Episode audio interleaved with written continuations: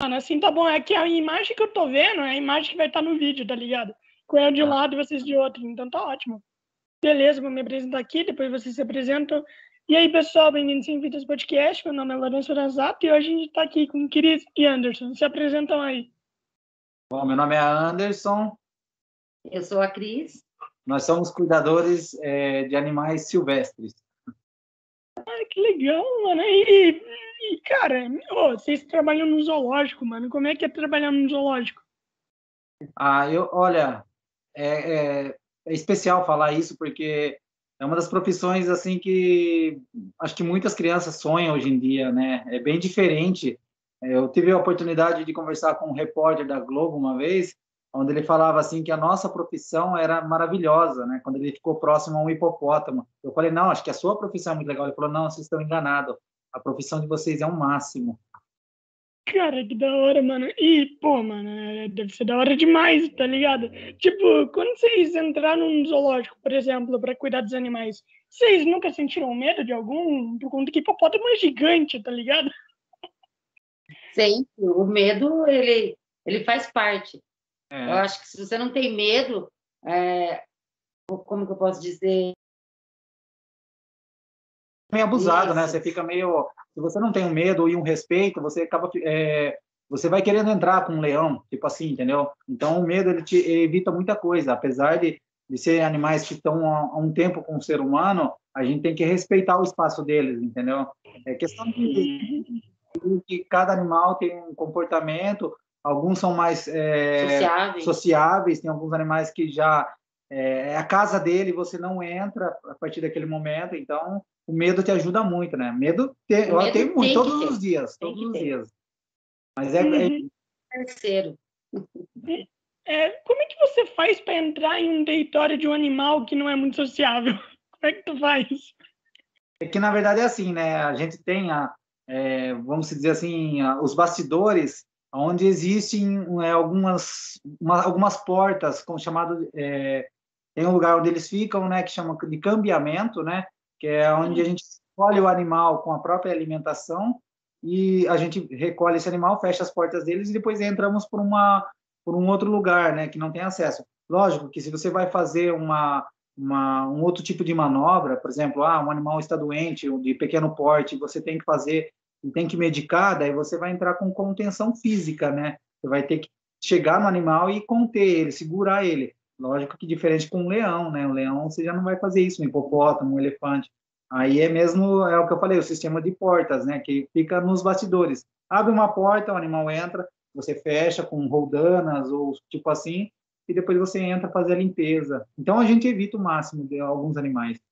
Uhum. Qual que é o animal mais sociável que tem? É o macaco? Olha, se eu for falar por, por mim, eu, eu vou deixar ela falar primeiro. Quer falar você ou não? não, não. Bom, eu vou falar por mim, então. Eu acho que o primata é um animal mais complicado de trabalhar, até porque ele, ele é mais parecido com o ser humano, né? Então, eu acho que você... Ele, ele pensa. Ele pensa muito, entendeu? Ele, ele presta atenção em Ele presta atenção. Faz. Aí ele tem os momentos da agressividade. Eu não, eu não, eu, eu, tem pessoas que hoje em dia cria um macaco dentro de casa, né? Alguns e acaba tendo vários acidentes. Eu evito. Eu não teria, é, não, eu não, não, teria, não, não, indico um primata. Eu acho que os animais mais associáveis para trabalhar, eu acho que são os mais bravos. porque daí você é, porque porque daí você você você pode até entrar com ele, entendeu? Mas daí você vai manter aquela certa distância. Um primata, por ele ser fofinho, você vai entrar com ele, e daí você vai estar tá fazendo carinho, e daí vai ter um momento que vai acontecer o um acidente. Entendeu? Então, uhum. Então, o mais associável, para mim falando, agora, hoje, com o que eu trabalho, seria as girafas. que é o animal que eu trabalho hoje, né? E, e os primatas sem chance, cara. Desde o menorzinho até o maior. Uhum. A gente tem um contato com eles, sim. Eles vêm, eles brincam. Alguns, não são todos. Mas é, a gente está correndo, sempre corre um risco. É. Sempre é. Sim, sim, mas gira, oh, girafa não pode, não, não tem, tipo assim, nenhum perigo que ela pode causar, né? Tem, tem o coice, tem, tem. O coice mais, é, vamos dizer assim, o coice mais forte da natureza. Ela pode quebrar o crânio Então, ah, e ela é muito assustada, né? Então eu posso estar lá dentro fazendo a limpeza e de repente ela correr disparada na minha direção e me atropelar ou me dar um coice. Tem o perigo, sim. Todo animal tem o perigo.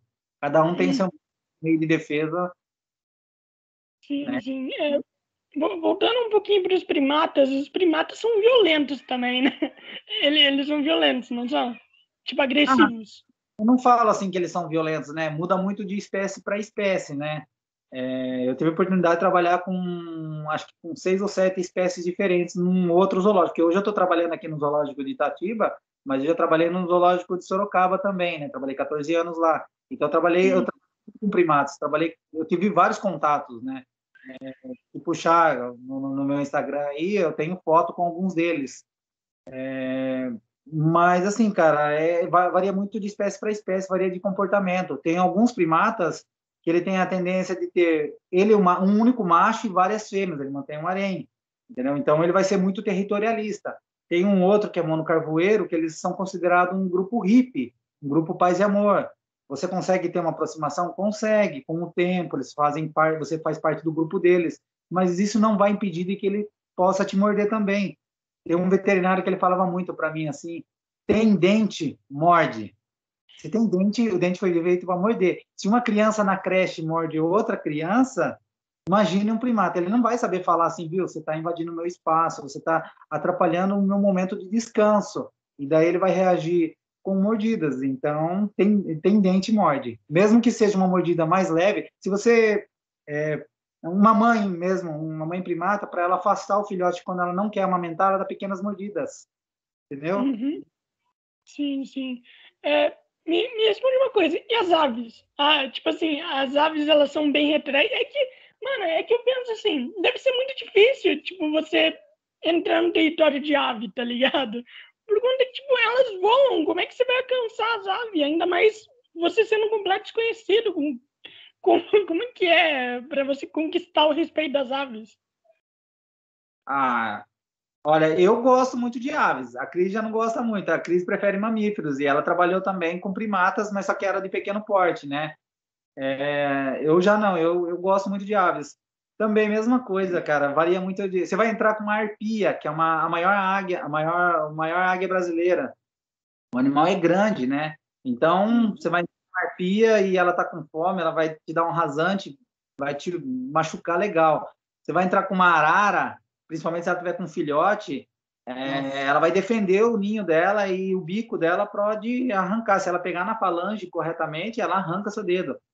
Mas é o que eu falei, vai muito, vai muito do tratador, muito do, do, cuidador. Se ele, do jeito que ele age com o animal, se ele age com carinho, com cuidado, com respeito, Cara, tem gente que coloca uma arpia no braço sem precisar se proteger. Entendeu? Ele faz voos com. É, até, até se você procurar aí a turma do Gavião, é um, um pessoal legal, cara. Procura eles uhum. depois. Vão ver, eles fazem voo com, com os gaviões, cara. É muito legal. Então, se você trabalha com animal, se você, se você. É muito do jeito que você trabalha, do jeito que você comporta. Cara, é, você pode entrar com uma ave mais mansa possível, que é, vamos pensar o guará, né? Acho que um guará é um é. animal com bico fininho, assim, mas ele pode estar voando e bater no seu olho com aquele bico. Mas, eu, olha, cara, eu gosto. Eu, eu tenho... ele, ele falou que, eu, que assim, eu trabalhei mais com, com primatas, com mamíferos. E aqui em Itatiba, é, meu, a maioria dos animais aqui são aves. Então, assim, eu praticamente só trabalho com aves. E eu estou tendo que aprender de verdade Sim. o que é trabalhar com elas. Mas tem animais que eles têm o comportamento deles. Por exemplo, eu olho para a ave, no começo eu olhava, eu não estou entendendo o que ela quer me dizer. Não sei se ela está brava, se ela, sabe, se ela está tranquila. Agora eu já estou conseguindo enxergar um pouquinho melhor isso. Eles gente, mostram muito, eles né? demonstram muita coisa, uma coisa que eu não tinha percebido isso no outro zoológico. E o mamífero não, né? O mamífero, você olha para ele e você já vê, não, ele tá bravo hoje, nossa, hoje ele tá putaço. Ele, a ave também tem isso e eu não sabia, e é muito legal. Eu tenho cinco anos apenas. Então, para mim, está sendo a, muita coisa nova também, né? É. E cada dia é uma novidade. Trabalhar com animais, cada dia é uma novidade. É muito de comportamento, né? Você trabalhando com animal, você não é só chegar e colocar comida. É o que as pessoas o trabalho pensam. de um tratador é 80% observação. O resto é comida e limpeza. Então, o tratador ele acaba pegando o jeito de cada, além dele é, aprender um pouco sobre a espécie, né? Ele tem também a parte de observação de, de do indivíduo, sabe? Tem tem um indivíduo que ele é mais carinhoso, tem um indivíduo que ele é um pouco mais agressivo. Uhum. Mano, e, e faz sentido, tá ligado? Afinal, mano, quantos animais que tem no zoológico? Quantos animais que tem naquele zoológico? Que vocês cuidam? Esse daqui de Itatiba, assim, o que a gente cuida, na verdade, quantos animais tem, eu acho que deve ter mais ou menos uns 1.200, 1.300. 1.300. 1.300 animais. Mas o que eu cuido, né? Eu trabalho hoje com a megafauna. Megafauna são os animais grandão. A gente fala de megafauna, pensa só lá na África, elefante, rinoceronte, girafa, mas também tem as antas, né? Que são a nossa maior megafauna. É, eu cuido desses, dos grandões, né? E a Cris hoje trabalha com aves. Então, assim, eu, eu trabalho com poucos animais, mas são grandes. Ela trabalha com muitos animais, mas são todos pequenos, entendeu? Ela trabalha com muita ave hoje. Geralmente com filhotes. É, é, muito, muito, é muito serviço, viu? Ela trabalha o dia inteiro, é oito horas você rastelando, oito horas você observando, que você tem que acompanhar se estão cruzando, aves, um exemplo, né? Elas, é, se elas estão é, cruzando ou copulando, né? Você tem que anotar, porque logo em seguida ela vai botar ovos, tem que saber quanto, é, quantos ovos botam, qual é o tempo de, de, incubação dos ovos, porque uma ave ela pode chegar a ficar com o ovo recluso, né? Ela fica preso o ovo e, e ela pode chegar a óbito. Então, o tratador tem que estar observando todas essas coisas. As pessoas acham que a gente chega, coloca comida lá para os bichos e fica abraçando panda, como a gente fala. É. Fica lá fazendo carinho, brincando, Não. porque às vezes a gente fazendo voo, é, alguma brincadeira com os bichos. Não é assim. É, eu costumo dizer que a gente é tudo. Nós tudo. somos o primeiro olhar. É, é, como se a gente, a gente é a babá, o enfermeiro. Você viu que ele está com o olho mais caidinho, sabe? Ah, daí tem que correr chamar o veterinário, chamar algum responsável. Porque nós somos. É igual o pai, o pai e a mãe com o filho. É a mesma coisa. Ah, o meu hum. filho não está muito quietinho. É a mesma coisa. E a gente faz tudo, né? desde uma pequena manutenção no recinto, observa tudo, tudo que você possa imaginar é com o tratador. Depois vem os, os outros, o que não cabe a nós, que não conseguimos fazer, a gente chama outra pessoa para ajudar. É, é bem trabalhoso. Cara, com, com toda certeza, ah, praticamente vocês são a parte essencial do zoológico, né? Pra, praticamente é isso. Praticamente sim, apesar de nossa função não ser reconhecida muito aqui no Brasil, né? Hoje você fala, se você procurar aí sobre tratadores, é, as instituições hoje não permitem até os tratadores aparecerem muito. Diferente de fora, na Europa, é, a, a, profissão zookeeper, se você procurar a profissão zookeeper, lá tem faculdade. Para fora, o tratador ele tem faculdade, ele tem que se conhecer muito. Aqui o tratador ele só se, só conhece se ele quiser. Se ele quiser aprender sobre sobre o animal, se ele quiser aprender um pouco sobre a biologia do animal, conhecer um pouco sobre veterinária, né, ele faz se ele quiser. Então, hoje nossa nossa profissão ou ela é, é terceirizada ou ela é um é um concurso público, né, que a maioria dos zoológicos aqui do Brasil são concursados, os tratadores, ou que nem o caso nosso que trabalha no zoológico particular e daí eles contratam pensando mais na experiência, né? Como a gente já tem experiência de um outro zoológico, foi muito mais fácil entrar nesse. Uhum. Cara, e, e, tipo assim, e o que tu falou é verdade. Foi muito difícil achar um tratador, tá ligado? Foi muito difícil achar. E que bom que eu achei vocês, mano, por conta que realmente é difícil de achar. Ah, se aqui, aqui no Brasil é. Quase todas as profissões são desvalorizadas. Sim, quase todas. Quase todas, infelizmente, né? É, eu ia até falar isso, né? Poxa vida, o Brasil ele, ele tem profissionais que a gente nem imagina e cada uhum. profissão uhum. é a outra. E eu, lógico, que eu vou falar porque eu, eu sou apaixonado pela minha profissão. Perguntaram várias vezes para mim assim: você não quer fazer biologia? Você não quer fazer veterinária? Não, cara. A faculdade que se eu fosse fazer, eu faria psicologia, que é trabalhar com comportamento animal mesmo, trabalhar focado em comportamento. Nada a ver com, com, com biologia, com veterinária, né? Não, eu não me vejo e então eu prefiro continuar sendo cuidador, tratador, que é a minha paixão, né? Teve oportunidade desde criança, cara. Era um sonho é, que eu queria ser tratador. Tive a oportunidade de trabalhar no Zoológico de Sorocaba. Fiquei 14 anos lá. Infelizmente, assim, era uma empresa terceirizada, tive que sair, né? Porque a empresa terceirizada muda, tem que entrar outra. Tive uhum. sete de líder dos tratadores. Aí não foi uma experiência muito boa, não, porque sete anos cuidando de pessoas, né? Sete anos sendo tratador, sete anos cuidando de pessoas, aí muda um pouco. Trabalhar com animal, cara, é, o, é a melhor coisa do mundo, a melhor coisa do mundo. Você pode chegar estressado naquele dia, você não quer papo com ele. Se você tem um animal que, que você pode ter um contato maior, é... aquele animal vem, parece que ele sabe que você está que você tá sentindo e ele vem e te acalma, entendeu? Então, eu tenho vários animais no, eu posto às vezes alguma foto com alguns animais que eu posso ter contato, né? Que é o nosso, o meu calauzinho, que é minha, eu chamo ela de paixão. Todas as vezes eu estou limpando lá o setor da girafa, ela vem na minha perna e fica pedindo carinho. E daí tem dia que você está cansado, irritado, e você não consegue ficar bravo com eles. Cara. É muito, muito, muito, muito. E eu acho que muitas pessoas, você fazendo isso, você chamando a gente para conversar, é muito legal, porque tem muita gente que tem dúvidas, várias dúvidas, sabe? Uhum. Sim, eu entendo completamente. E, e, mano, sobre aquela coisa que você falou, eh, chegar irritado e tal, você pensa, mano, se tu tá irritado, é só ir num lugar lá onde tem um animal fofinho e ver ele. É, é então... Lógico que a gente é, o animal ele pode ser tranquilo ali, mas a gente sempre tem que respeitar o espaço dele também, né? Sempre lembrando é, isso. Não, mas, é. não tem uma pesquisa que fala, né, que toda pessoa tem que sair para ir para a natureza, ver bichos. É, pelo menos um dia na semana pelo tem que ter contato um com a natureza. Semana, Nós temos todos os dias. Nós temos todos os dias, né? Uhum. Os cuidadores, os cuidadores, eles também tiram as fezes dos animais ou não é a parte de vocês? A, a pior é. parte possível. Muitas fezes, cara, muitas fezes. Elefante, só para você ter noção, são dois carrinhos daquele que, que pedreiro. pedreiro usa, sabe? São dois carrinhos animal, cara. Isso daí eu tô falando só numa parte. Daí tem a parte que ele fica exposto, né? Que o público consegue ver. Aí você vai tirar, que nem no caso aqui do, do, do zoológico aqui, a gente usa trator para tirar a quantidade de fezes do elefante. é muito.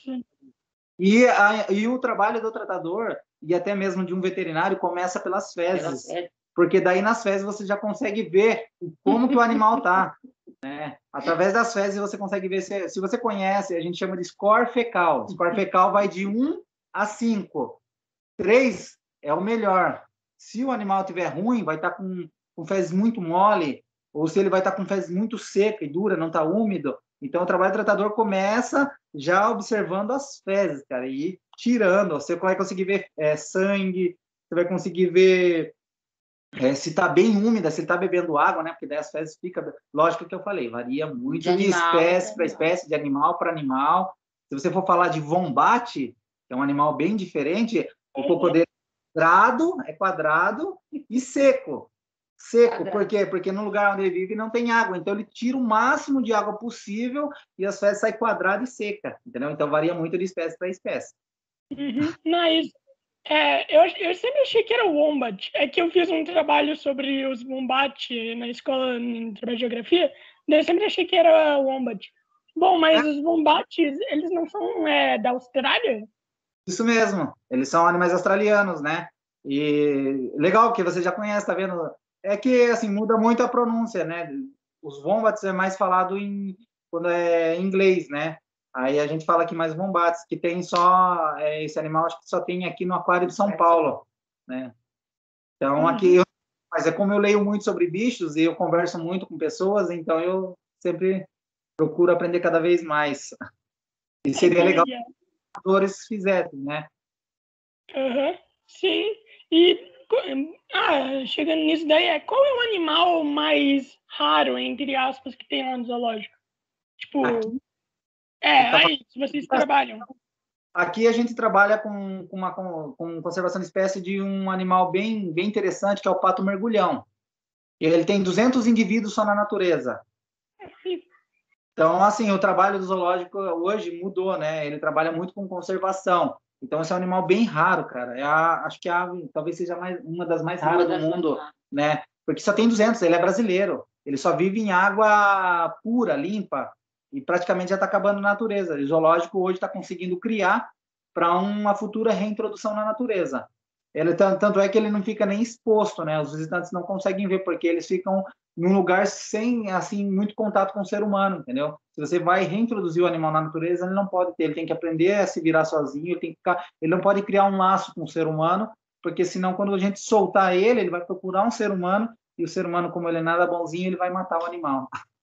Então é uma, uma das mais raras hoje que eu posso falar. Mas existe vários zoológicos que trabalham com conservação, que é a ANTA, que é o nosso maior mamífero brasileiro, né? Tem hum. lobo guará, tem o mico-leão dourado, a ararinha azul, que o zoológico, o zoológico de São Paulo trabalha, que está conseguindo reproduzir super bem também, para a futura reintrodução, né? Os zoológicos hoje, eles são muito mal vistos, mas se não for o zoológico, cara, tinha alguns animais que já estariam extintos faz tempo já. Uhum, com certeza. É, eu, eu morava em Santa Catarina, né? E eu sempre ia pro Beto Carreira. O Beto Carreira tem animais, pô, incríveis Ai, que legal. lá e Uhum, e daí, tipo assim, com o tempo, o, os animais lá começaram a ser menos tratados, sabe? Começaram a ser menos tratados e tal. E daí, para mim, ficou tipo assim, mano, por que os zoológicos são sempre assim, sabe? Por que os zoológicos sempre param de tratar os animais e tal? E eu acho que isso danificou bastante a minha imagem sobre o zoológico. E deve ser muito por conta disso que danifica também muito dessa coisa da cerca, tá ligado? Do, dos animais estarem presos e tudo mais, isso danificar. Vocês estão entendendo muito bem o que eu tô falando? Tô fazendo aqui um malabarismo inteiro para falar uma coisa. Não, não. Hoje não fala, né? Tem alguns, tem uns zoológicos que hoje em dia não falam. Antigamente falava cela ou é, jaula. jaula. né? Hoje em dia a gente está mudando muito essas coisas. Mas eu entendo a, a sua ideia. Assim como você falou de, das profissões brasileiras né, não serem bem vistas, é, você sabe que também existem os maus profissionais. Infelizmente, existem os maus profissionais em toda a área que a gente trabalha e também existem os maus zoológicos, né? Infelizmente, tem alguns, não estou citando esse o caso aí, mas, mas existem os maus zoológicos no mundo todo, que tem ali mesmo só pensando em financeiro, é, em financeiro dinheiro, né? Expor o animal, usar e como era antigamente, são tem esses maus zoológicos. Mas hoje, se a gente não, não, não tiver um zoológico trabalhando com ciência, com, com conservação, cara, é, eu vejo muito pessoal chegando para mim falando assim: ah, é, por que, que não solta esse animal na natureza? Cara, não sei de onde, é, qual a cidade que você mora, mas que natureza? Hoje em dia, nós temos é, é, florestas pequenas, né? Espaços pequenos e os animais. Eu vejo muita turma falando assim: ah, uma onça parda invadiu a cidade. Bem lá atrás, será que era uma cidade ou será que era a casa da, da, da onça já? É, e foi construindo cada vez mais cidades, população cada vez mais crescendo, crescendo, crescendo, crescendo e tomando conta, né? Então, é, assim. Ele tocou no assunto agora, falando disso. A onça pintada é também um dos animais que está, vamos dizer assim, correndo risco de extinção. É. E o porquê isso. É, desmatamento, pastos. É, os pastos, sabe, os fazendeiros, para a agricultura. E, infelizmente, essas pessoas acabam encontrando uma onça e eles matam. Matam. Então, assim, cobra, se, né? É, cobra. Se, se a gente não tivesse os zoológicos hoje em dia, é, daqui a alguns anos, não se tem mais onça é, na, na natureza. Eu acho que não vai, não, não vai, vai, não vai Igual ter. o caso do pato mergulhão. Entendeu? Não vai ter. É, as pessoas, é que ele falou da cobra. A cobra, aqui em casa a gente já encontrou cobra. A gente não mata. A gente pega ela e leva para o mato. É, a gente solta Porque ela de novo. cada um tem uma função. Entendeu? Então, assim, e hoje em dia o ser humano vê uma cobra, ele tem é... um medo enorme, né? Ele acaba matando, dando uma paulada e acaba matando. E ela só cobra tem uma, uma, a turma tem uma imagem muito ruim desde a, da, lá da Bíblia lá já começou uma imagem ruim sobre a cobra um, um exemplo bem assim que as pessoas não têm muita consciência esses dias eu estava na trilha do zoológico e o visitante começou a gritar: uma cobra, uma cobra. O outro foi e chutou a cobra. Aí eu fui correndo para ver o que, que era, né? Porque nós, o zoológico aqui, é inserido em meio a uma mata. É, então, nós temos. Tem uma reserva de Mata Atlântica. Temos Mata Atlântica aqui. Então, assim, nós temos vários animais da, da natureza. Eu saí correndo, eu tive que, vamos dizer assim, controlar as pessoas para que sabe, não, não, atravessasse o caminho dela, só queria passar. Eu só queria passar e tinha gente lado. que falava assim, você não vai matar? Você não vai... Dentro falei, do zoológico. A pessoa estava num zoológico, passeando, mas isso é perigoso. Eu falei, não, ela só quer passar. tive que ficar ali esperando ela passar, atravessar a trilha, ir para a mata, para não acontecer nada. Porque as pessoas, o rapaz já tinha chutado, o outro estava jogando pedra. Então, assim, você vai no zoológico, você vai ver bicho, e você quer matar o bicho? E o nosso, queira não queira, não ajuda os zoológicos. Nosso Brasil não, não foca no, no, nessa parte de conservação, entendeu? Então, os zoológicos hoje, principalmente os públicos, estão sendo abandonados pelo nosso governo, em geral. Então, os zoológicos, eles não têm como se manter em alguns momentos. Alguns deles tentam se manter. Que nem, por exemplo, alguns públicos, alguns particulares. Ele depende de... Ele não tem uma... A turma acha, ah, zoológico dá dinheiro. Não dá, não dá dinheiro, cara. Eu já, já acompanhei é, financeiro de zoológico. Não dá dinheiro, só dá gasto. Não é coisa, zoológico não dá dinheiro, só dá gasto. Se, se o zoológico não trabalha hoje por conservação, então, assim, um público, ele vai ter mais gastos ainda, porque o valor de, um, de uma entrada de um público é oito reais. De um particular, vai de 50, 80, 90. Por quê? Porque ele tem que fazer isso para cada dia construir um recinto melhorar novo, melhorar o ambiente do animal, entendeu? Os espaços são pequenos? São, cara. Eu também concordo. Mas o que, que a gente faz? Nossa, nós, estamos fazendo a nossa parte. Se você né? perguntar, você é a favor de ter tudo. Não. Se a gente pudesse ter os animais soltos na natureza, seria, seria ótimo, seria perfeito. Para você poder andar na rua e contemplar uma onça atravessando a rua. É, a gente teve a oportunidade arte. de ver um lobo-guará em vida livre aqui, aqui, aqui na, na, nossa. Porque a gente mora na, praticamente dentro do zoológico. E como tem uma Mata Atlântica, a gente viu um lobo-guará atravessando um animal raro, então, cara. seria perfeito. Então, assim, se a gente pudesse, sempre assim, eu tenho... Uh, aqui, você acorda de manhã com, com os pássaros cantando na janela. Então, é perfeito, maravilhoso. Mas, é o que eu falei, conforme a, o crescimento da população, a gente não vai ter, logo, logo, não vai ter mais nenhum animal se não, se não for em museu ou em zoológico. Uhum. Eu, eu acredito muito que é, vários animais não sobreviveriam se vocês tacassem eles no meio da natureza. Tipo assim, mano, animal pequeno, velho, não, não sobreviveria nenhum animal. Tipo, se você soltar as aves agora, mano, vai tudo morrer em uma semana. Então, e outra coisa, as pessoas acham que antigamente era assim, lá atrás, Pegava na natureza. Lá na natureza. Hoje em dia, não. Hoje em dia, animais de zoológico é de resgate. É, então, assim, pense, o animal vem para o zoológico, ele vem doente, foi atropelado, alguma coisa desse sentido. Só que aí ele ficou em tratamento e ele não tem como voltar para a natureza. É. Então, ele, ele, infelizmente, ele vai ter que ficar. O que ela está falando aí é, é, muito legal isso, porque é o que a gente falou agora. Ah, uma onça parda invadiu é, uma, uma, invadiu uma casa, né? vamos dizer assim. Ela se machucou, sofreu um acidente, alguma coisa, é, ou foi atropelado, aí a polícia ambiental é acionada, ela vai lá, recolhe o animal, né? O animal ele vai ser medicado por, por, pelo zoológico, vai ser, vai avaliado, vai, vai ser, destinado, avaliado. ou ela vai com setas, e ali ela vai ter que ficar alguns dias. A partir do momento que o ser humano começa a cuidar dela, ela já vai ficar dependente da alimentação. Ela máximo ali é sete dias que ela pode ficar para ser solta. Se, e ainda não pode ser solta em qualquer lugar, porque senão ela causa um impacto ambiental grande. Tem que ter um lugar Tem certo. que ter o um lugar certo que ela vai ser solta. Se passou alguns dias e ela, for, é, ela já começa a ficar, ela não sabe mais caçar, ela já aprendeu que o ser humano vai dar comida para ela, entendeu? Então ela já vai ter que ficar num zoológico, ou vai ter que ficar num setas, ou vai ter que ficar num lugar, porque ela não pode ser solta, ser introduzida na natureza de novo, né? Então é bem complicado. Uhum. Até por conta que vocês têm vários animais lá que eles moram em diferentes biomas também, né? Então Isso. não dá pra. Bastante, hein? É que eu jogava muito Zoltai com daí isso me ajudou demais. Daí, tá mano.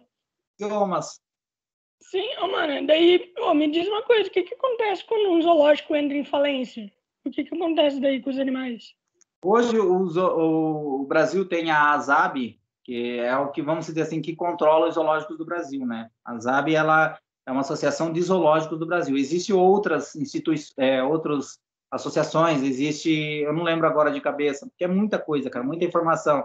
Tem a Hábitats é dos Tratadores, né, que a gente está querendo levantar de novo. Mas existe essa ZAB que ela, ela vai ela vai avaliar o zoológico, ela vai ver se o zoológico está dando um bem-estar animal senão ela fecha e os animais são recolhidos e mandados para um outro zoológico, Daí né? É Daí é, é feita investigação se o zoológico está dando um bem-estar animal, né? Hoje em dia, para você ter um recinto determinado, né? Além do IBAMA e outros órgãos, né, que fiscaliza, ela tem que ter um recinto mínimo para uma girafa é tanto. Ela pode ser construída maior, pode, mas ela tem que ser um tamanho mínimo ali determinado por eles, né? Se não é feito, a ASAB, junto com, com o IBAMA, eles fiscalizam isso e daí o animal, o zoológico fecha e, e manda para outros zoológicos, né? Alguns zoológicos não estão aceitando mais alguns animais por causa disso mesmo, e ou é mandado para fora do Brasil, se for espécies ameaçada, é mandado para um outro zoológico, tem que ver se tem espaço zoológico, mas reintroduzido na natureza sem chance. É impossível. Uhum. E me diz uma coisa, me diz uma coisa. Você falou lá que você já viu lá hum, a folha de gasto que o zoológico tem e tudo mais. Então, qual é o animal que, que mais tem gasto? Qual é o animal que vocês mais gastam com ele? Qual seria, basicamente? Tipo, o elefante? Ah, não, elefante é mais tranquilo. Elefante, apesar dele 150 quilos de comida, mas se você tem uma plantação de capim, você mantém um elefante, né? Aí você acrescenta com uma ração e algumas vitaminas necessárias, né? Você complementa, mas o capim é o suficiente ali para manter um Alguma elefante. Fruta, é mais barato. O elefante, de certa forma, acho que é um dos mais baratos. O que é mais caro mesmo, que eu é, aprendi aqui, eu estou falando aqui do, do, do Zoológico de Itatiba, é o tamanduá. O tamanduá é uma das alimentações mais caras, porque ele, você não vai conseguir encontrar na natureza um cupinzeiro para estar tá oferecendo diariamente, né? Que é o que ele se alimenta de cupim então, você vai procurar todos os nutrientes que ele encontra na formiga, você vai fazer uma alimentação. E o Brasil, hoje, ele tem uma dieta base, que é uma papa, é uma gosma, uma vitamina, um líquido assim, e daí ali vai ovo, vai carne, vai leite desnatado, vai creme de leite desnatado, beterraba, beterraba cenoura, vitamina. vitamina. Então, está sendo uma das dietas mais caras. A turma acha até agora, com o valor da carne, lógico que o do tigre também vai ficar um dos mais caros, né? Mas... É, porque comer, cada animal adulto comer de 6 a 8 quilos de por carne dia, por dia, entendeu? Imagine. Então, mas hoje, por enquanto, ainda está sendo do tamanduá, o do tamanduá mirim e tamanduá bandeira, né? Uma das alimentações mais caras. Sim, se posso imaginar, até por conta que não tem, tipo, onde você encontrar formiga, tá ligado? Não, não dá para comprar formiga.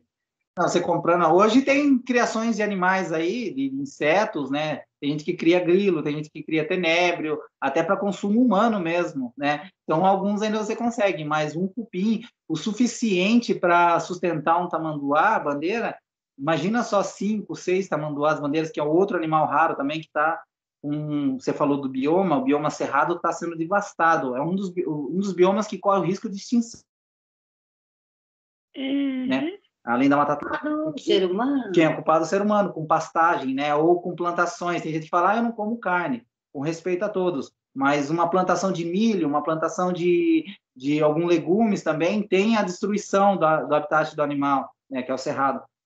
Ele está o tamanduá bandeira. Tamanduá bandeira, cupins, ele acaba invadindo os pastos para comer os cupins e acaba sendo morto por caçadores ou simplesmente por dono de fazenda. Infelizmente, e a gente não consegue encontrar o cupim fácil, né? Não é, não é tão fácil assim. Uhum.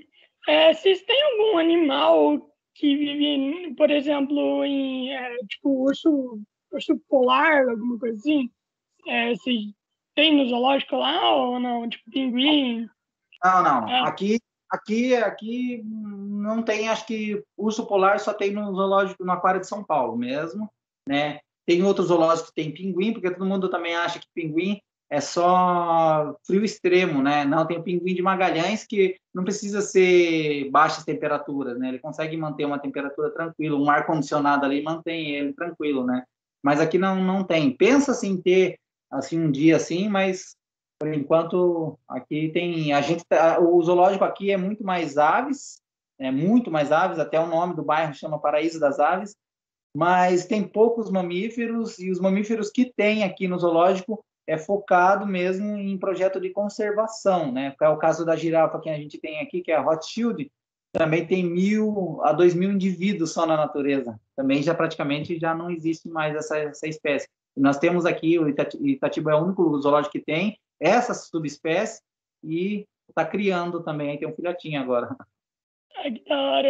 É que eu ia perguntar o seguinte: como é que você adapta o urso polar pra ficar no zoológico, tá ligado? Tipo, tipo sol 35 graus. É, você tem que pensar em cima do animal, né? E tentar fazer o máximo possível, né? É, é o que eu falei, a gente vai entrar com.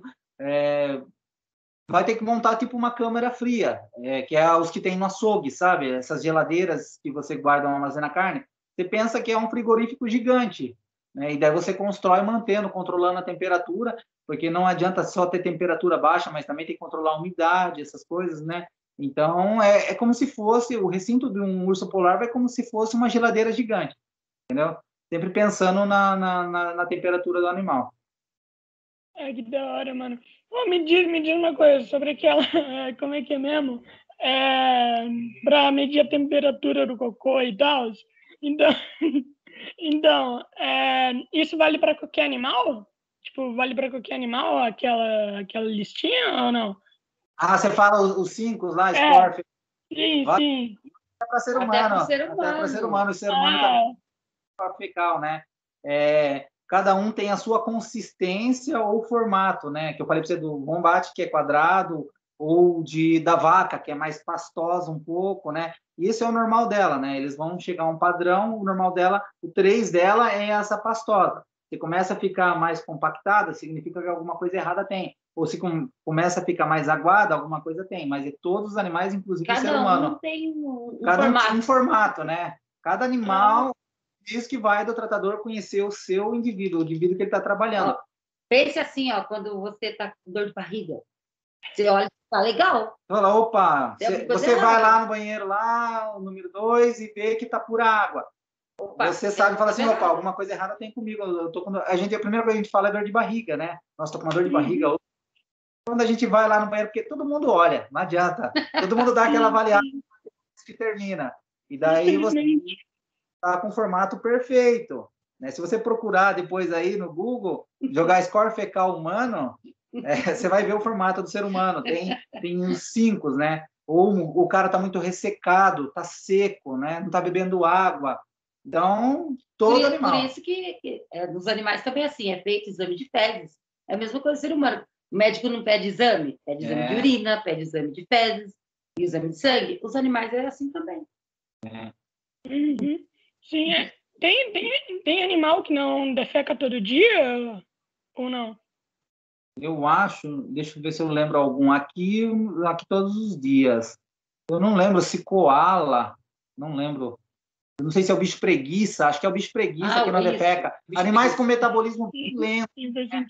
Ah, tem um que ele só defeca. É, é, eu, eu, falo que é, seria o melhor animal para ter como como cobra, para ter como pet. Ela come uma vez por semana e ela defeca uma vez por semana se o tempo estiver quente. Se o tempo estiver um pouco mais frio, ela vai defecar uma vez por mês. Uhum. É. Se alimentação, você espera a digestão e daí ela defeca, daí ela vai procurar alimentação de novo. Sim, sim. Mano, a, aliás, eu vi uma foto de vocês com uma cobra muito grande, mano. Qual cobra que é? Ah, Piton, nossa. É. Hoje em dia é comum como pet nos Estados Unidos, né? Os americanos costumam ter pitons como como animal pet. No Brasil é irregular, né? A criação como como animal pet tem hoje é, legalizado. De Boias Brasil vende a, co a cobra legalizada, mas outras cobras, é, se você tem uma piton bola, uma uma piton é, albina dessas aí, ela não pode, tá sendo ilegal, né? E tem pessoas que têm. Hoje em dia o mercado é grande, cara. E... Uhum. Essa piton que você viu, ela tem 4 metros. 4 metros. Era um animal que era usado como pet. Ela é super tranquila, né? Por isso que a gente estava com ela, porque indica-se que cada metro de cobra tinha que ter uma pessoa. Entendeu? E ali estava ou só a Cris ou só eu, porque é um animal que ele já era acostumado ao manuseio, né? manejo. Então, ela é super tranquila, super de boa. Cara, por incrível que pareça, eu achei que tu tava nervoso na foto. não, para mim é, é mais tranquilo. Para ele, você não tem noção. É, cobra eu, eu, tenho uma certa paixão, por isso que eu defendo bastante as cobras. Porque tem, todo mundo tem esse preconceito com, com cobra, né? Cobra só vai Sim. atacar mesmo você pisar numa cobra. Eu né? acho que ele estava nervoso porque Tava com logo ela. que eu comecei. Eram os primeiros dias Era- dela. Então eu acho que ele ficou assim, vai que ela solte, né? Hum. Alguma coisa assim. Pouco Porque quando a gente treina um funcionário novo, a gente tem que prezar pelo, pelo, pelo tratador, pelo animal, mas sim pelo tratador também, entendeu? Então, como na época eu era líder dos tratadores e ela era tratadora iniciante, então eu tinha que pensar em, em se preocupar com, a, com o animal e com ela também. Então, talvez seria isso o meu nervosismo. Mas é, eu procuro não demonstrar muito nervosismo com os animais, porque eles sentem muito isso, né? Então, é o que eu falei, linguagem corporal, você vai trabalhar. Se você está um pouco nervoso com, com primata e você vem com, a, com postura baixa, torta, ele tem a tendência a se aproveitar disso. Se você está já mais. Você pode estar morrendo de medo, cara, mas você tenta não demonstrar. Seu batimento cardíaco aumenta, seu rosto muda, né? Por isso que eu falei de psicologia. Né? Então, você assim como você vê isso neles, eles também veem isso em você. Eles trabalham com linguagem corporal. Então, eu tento não demonstrar nervosismo. Posso sair tremendo depois de fazer uma contenção. Eu dou aquela sentada, dou aquela respirada, né? Porque você está presa, você tá, tem, tem que se preocupar com aquela vida que você vai conter também, né? Não, não machucar ela e não machucar você. E depois que acabou, você senta, toma uma água, aí você desaba de, você, você chora, você, você treme de medo. É, depois que passa, sabe? Meu Deus. A adrenalina vai lá em vai lá cima. em cima a adrenalina quando você tem que fazer uma contenção. Aí depois que deu tudo certo, você senta no chão respira. Vai, É, olha. Você fica aquela sensação. Eu não, assim. eu não sei se você está entendendo que quando a gente fala de contenção é, É. chegar ao animal. né? Porque hoje os Uhum. zoológicos estão mudando, não não estão trabalhando tanto com contenção, estão trabalhando mais com condicionamento, com treinamento. É, Uhum. Se você pôr os vídeos meus com a girafa, a gente chama o animal até você. Se você tiver que aplicar algum remédio, você aplica com o animal ali tranquilo, ele vai vai te respeitar, você vai com calma. Não é aquele método assim um pouco mais Um pouco mais agressivo. vamos dizer assim, um pouco mais agressivo. Não que você está fazendo um animal pra, Não, não é mal para o isso. animal, mas você vai ter que segurar ele ali, e cada animal tem um jeito certo de segurar. Você, a, o veterinário vai vir, vai aplicar o remédio e você vai soltar. Tem casos que a gente não tem como, uma emergência. É uma emergência. Um animal está parindo com o filhote atravessado. É, ou aconteceu alguma coisa, ele quebrou a patinha e ele está no desespero, o animal É. mais manso que for, igual um cachorrinho de casa. Se ele está com dor e você for tentar, ele vai te morder. Vai te morder. Então, assim, tem que ter todo um jeito, tem todo um, um momento certo para fazer as Uhum. coisas. É, Na minha opinião, eu acho que o animal que eu mais ia ficar com medo de ficar perto seria o gorila. O- Cara, eu- é, o o gorila é muito imponente, mano. Não dá, o gorila dá muito medo. Ficaria com medo por causa do Do tamanho, tamanho. mas eu acho que o mais perigoso, eu acho que é o chimpanzé, cara. Ah, sim, nossa, chimpanzé, mano, não dá não. Se compara ao ser humano, né? Ele tem a agressividade do ser humano. Ele é- Tem, ele é, ele tem vários trabalhos interessantes com o chimpanzé. O chimpanzé ele, ele, ele pensa muito, ele usa ferramenta, ele, ele é Em, Sorocaba, É a, gente, a gente trabalhava com chimpanzé. E ele observava tudo que a gente fazia. E todos os dias, depois que você trancava as portas, você trancava os cadeados, ele ia lá e enfiava a mão e conferia cadeado por cadeado. Para ver se você não deixou nenhum aberto. ele confere, ele vai lá, pega o, o Ele cadeado, ele balança para ver se está para ver se aberto. está aberto está fechado. É, Entendeu? Então, assim, a inteligência dele era demais. Era é. muito. Ele vinha com aquela cara de bonzinho, te oferecia a mão. Que? Eu não vou falar o zoológico assim, porque eu, eu conheci vários zoológicos, eu conheci vários zoológicos. Mas o chimpanzé ele recebia leite É, com sustagem para ele tomar na garrafinha, né? E ele amava esse leite, né? Era ele e a fêmea recebiam leite e vinha na garrafinha. Só que ele tomava o dele e depois ele tomava o da fêmea. Né? A fêmea não gostava muito de leite, a fêmea gostava do pão que ela recebia, né? Que era molhado no leite também. E eu, eu acho o comportamento dele era muito interessante, porque, que eu falei, o animal observa e te imita. Ele imita você no que você está fazendo. Só que ele fez uma coisa que a gente viu, foi interessante. Ele tomou o leite dele, depois ele pegou dela e dividiu na garrafa dele. Lógico que ele derramou bastante. E depois ele. Então, ou seja, eu acredito que o tratador tomava o leite antes de entregar. Tomava um gole antes e depois dividia na garrafinha e entregava para ele. E ele foi observando e fazendo igual. Se você desse um coco seco para ele, ou um coco verde, ele pegava um ferro e ele ia tentando abrir esse ferro para poder tomar água. Aonde ele aprendeu isso? Ele Como viu tratar, ele viu, no mínimo, o tratador. Disse, hora, abre, como falei, infelizmente tem todo quanto é canto. E daí ele aprendeu e começou a fazer. Uhum. Né? Pô, Foda, cara. Mas é, eu acho que É, aliás, aliás, tipo assim, ô Cris, você, você, você é nova, né? Lá no zoológico e tal, né? Vocês se conheceram no zoológico mesmo ou não? É, foi assim, a gente, eu, eu trabalhava no, zoológico lá de Sorocaba, e daí a gente se conheceu lá, a gente ficou amigo, a gente tem uma quantidade de amigos lá ainda, né? E tem amigos já saíram do zoológico e foram para outras áreas, e eu vim para cá, né? Eu fui, eu, fui, fui dispensado, vim para cá por ser terceirizada, né? Trocou a empresa terceirizada, troca todos os funcionários, ou fica com uma parte, ou contrata novos, e daí eu fui dispensado, né? E daí tive, eu recebi a proposta de vir trabalhar aqui. E daí, logo em seguida, ela também foi dispensada.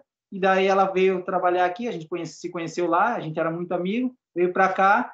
E daí a gente, e daí a gente acabou ficando junto. A, gente, a nossa paixão, a nossa paixão, nosso amor por animais é tão grande que isso uniu a gente, cara.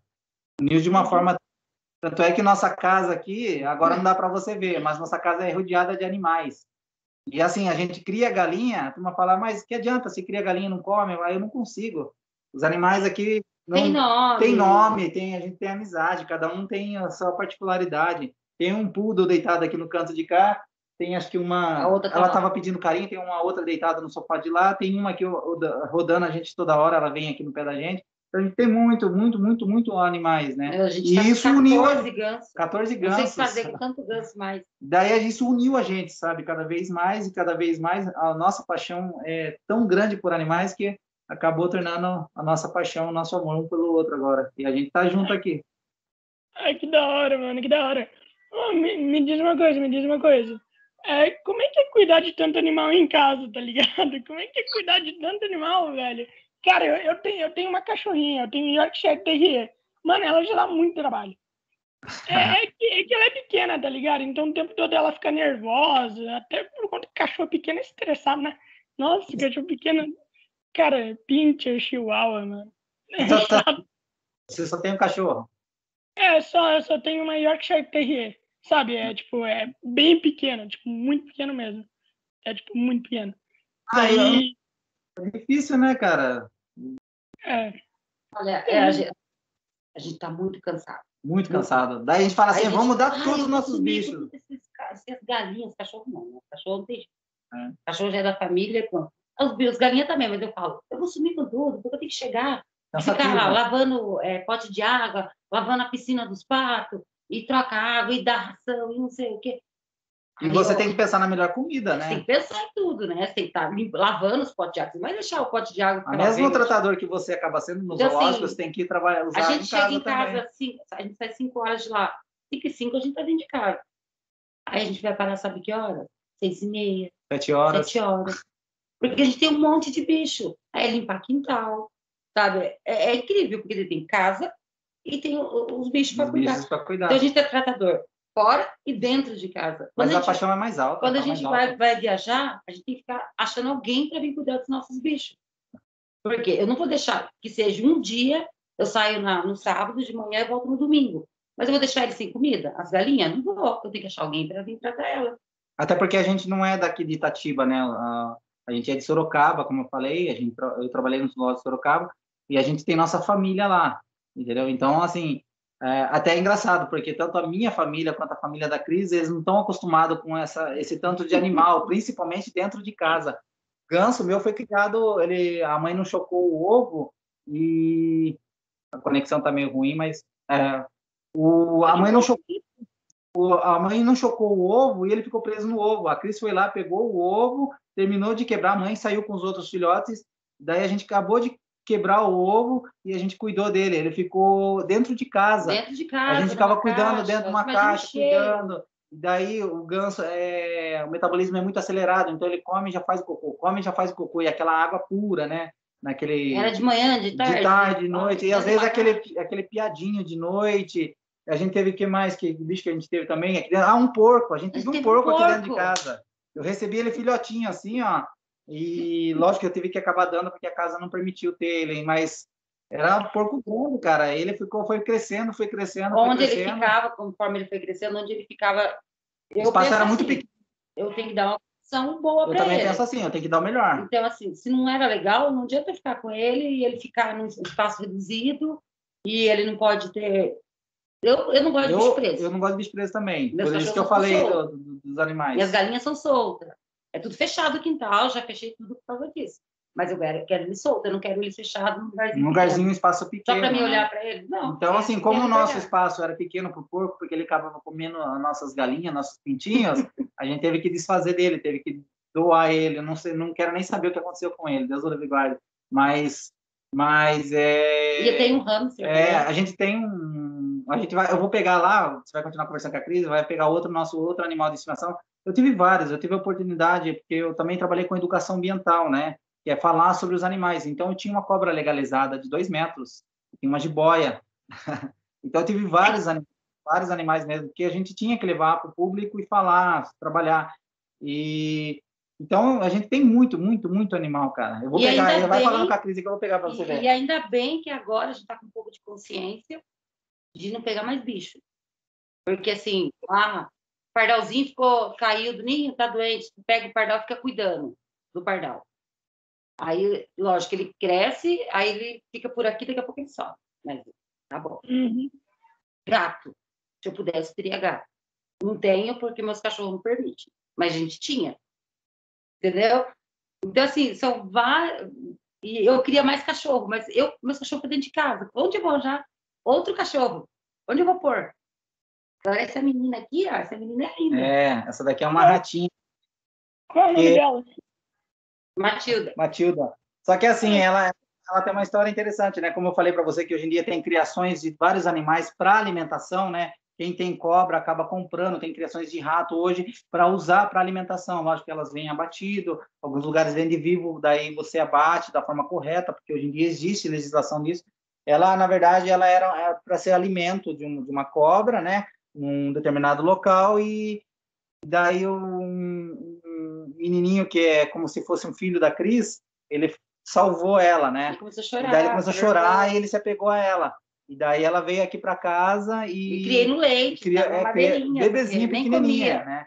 E é interessante porque ela, ela, ela é tudo para nós agora de certa forma, porque teve um dia que a gente deixou ela na gaiolinha lá fora e, a- e o cachorro quebrou a gaiola dela e ela fugiu.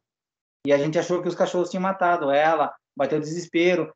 E foi muito interessante que ela ficou Duas que- semanas. duas semanas sumida e a gente E aqui é encontrou ela só tem mato. só mato, aqui é- a gente mo- mora É. Cachorro cachorro já pega ela já. E a gente encontrou ela no quintal, junto. Um dia a nós, gente estava limpando o quintal e daí eu vi ela apareceu. e Eu cheguei perto dela, ela não me mordeu, ela, eu eu peguei com todo cuidado. E agora, assim, cara, ela é muito carinhosa, muito boazinha. E tem pessoas que vêm aqui e falam assim: Ai, que nojo. ai, que nojo, vocês têm um rato, né? Tem preconceito disso, porque. Ai, você tem um rato dentro de casa, ai, que nojo. Cara, os bichos são limpos. Infelizmente, quem sujou eles foram nós, né? Com nossos esgotos, né? As doenças que eles passam, que eles transmitem hoje, é através do nosso, do nosso cocô, né? Que vai pro. Não que a, gente, esgoto. que a gente queira rato em casa. É, não, a gente não quer por Não vou negar, eu tenho um certo favor. pavor de rato. Mas é, é rato, assim, de esgoto, de rua, mas esses ratinhos eu não ligo. É, Ainda mais que eu criei. né? eu não E, oh, e eles são inteligentes? Eles são bastante inteligentes ou não? Muitos, muito, muito, muito, muito inteligente e eles aprendem truques é Muito fantástico, cara. Cada cada truque que eles aprendem e você pode ensinar e é muito legal, cara. A gente só não consegue fazer. mas Não tem tempo. É, eu só não consigo ensinar muito os meus bichos aqui por causa que é, o tempo é reduzido Mas eu mesmo. falo, o que a gente condiciona os animais lá, aqui em casa a gente não consegue, porque aqui quem manda é Aqui eles. quem manda é eles. E lá a gente tem que. É cocô no chão, é mijando no sofá. Ah, é uma briga constante. Aqui a gente não consegue Aí- ficar e como é que, tipo assim, todos esses animais aí vivem em harmonia? É, de vez em quando sai uns arranca-rabo, né? Infelizmente, nós, nós temos uma cachorra que ela tem no sangue ser caçadora, É. né? Então a gente. Uhum. A, lembra que ela matou algumas Ela matou galinhas muito, nossas. Galinhas. Então a gente teve que praticamente ensinar ela não a matar mais, né? Ah, tem uma outra branquinha que ela tá do lado de lá deitada, se ela vê o rato, ela vai tentar matar o rato. Então a gente tem que estar tá conversando com ela e o rato ele fica um pouco longe dela, senão ela mata mesmo. Então tem tem umas confusões de vez em quando, né? A gente tem um os gansos, infelizmente, são muito territorialistas. E como eles estão com o bebê, é pior ainda. Comigo eles são tranquilos, mas com a crise eles vão para cima. tem que é, ficar brigando. Tem que estar brigando com eles, falando. Os cachorros, cada um é. Eles batem nos cachorros, os cachorros tentam, às vezes, como a, a, a que a gente tem com o ímpeto de caçadora, ela já aprendeu. Então, quando o ganso vem e tenta beliscar ela, ela só coloca a boca ela nele só. e só segura e não aperta. Antigamente, ela pegava, apertava e soltava. Agora, então a gente tem as confusões de vez em quando e a gente vai se é acertando, é cara. O que, a, que a gente quer aqui é essa harmonia, essa, essa paz. Tu, tu, falou que ensinou, que ensinou o cachorro a não, a não, a não atacar, né? Não, ah. e tudo mais. Como é que você se livra de um instinto caçador, mano? Como é que tu faz isso? Você não se livra, né? Você ameniza. Você ensina o que, o que pode e o que não pode. Seria o treinamento de, de por exemplo, a pessoa está treinando um cachorro para entender quem é da família e quem não é da família, né? Quem vai entrar no quintal e quem não vai entrar no quintal. A mesma coisa quase. Você vai trabalhando com reforço positivo, né? Se o animal se afasta do, da, daquele outro animal, a gente dá uma recompensa para ele. Se ele vai com um instinto agressivo, a gente só afasta ele, tira ele de perto, né? vai mostrando, vai mostrando para ele, vai falando com ele, vai, vai mostrando. Se ele tratou bem o outro animal, a gente recompensa, recompensa. reforço positivo, entendeu? É eu acredito legal. que na rua, se ela sair e ela encontrar uma galinha, ela pega. É, também acho. Ela só não pega porque está no quintal. Os nossos. Entendeu? Então a gente amenizou, a gente não tirou. A gente não tirou o instinto dela. A gente, ela só entendeu que aqui do quintal, tanto que se você vem com um animal novo, ela fica louca. Ela é. quer pegar. Aí você tem que ensinar. Ela vai ter que entender que aquele ali agora faz parte do, do vamos dizer, da casa.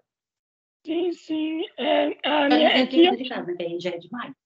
Uhum. E a Sherry também era caçadora. Lá, né, eles eram usados para caçar coelho. Daí, tipo, não dá para ter nem, não dá para ter nada aqui dentro de casa, porque ela odeia qualquer animal. Ela odeia qualquer coisa, na verdade. Ela odeia pessoas, odeia qualquer coisa.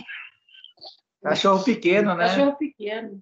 É, cachorro pequeno assim mesmo. Mas por que será, né, mano? Por que será que quanto, é, tipo assim, quanto menor é, mais agressivo é? Por quê? Tipo, vocês Já saberiam viu... dizer por quê? Viu falar de pessoas baixinhas serem mais estressados?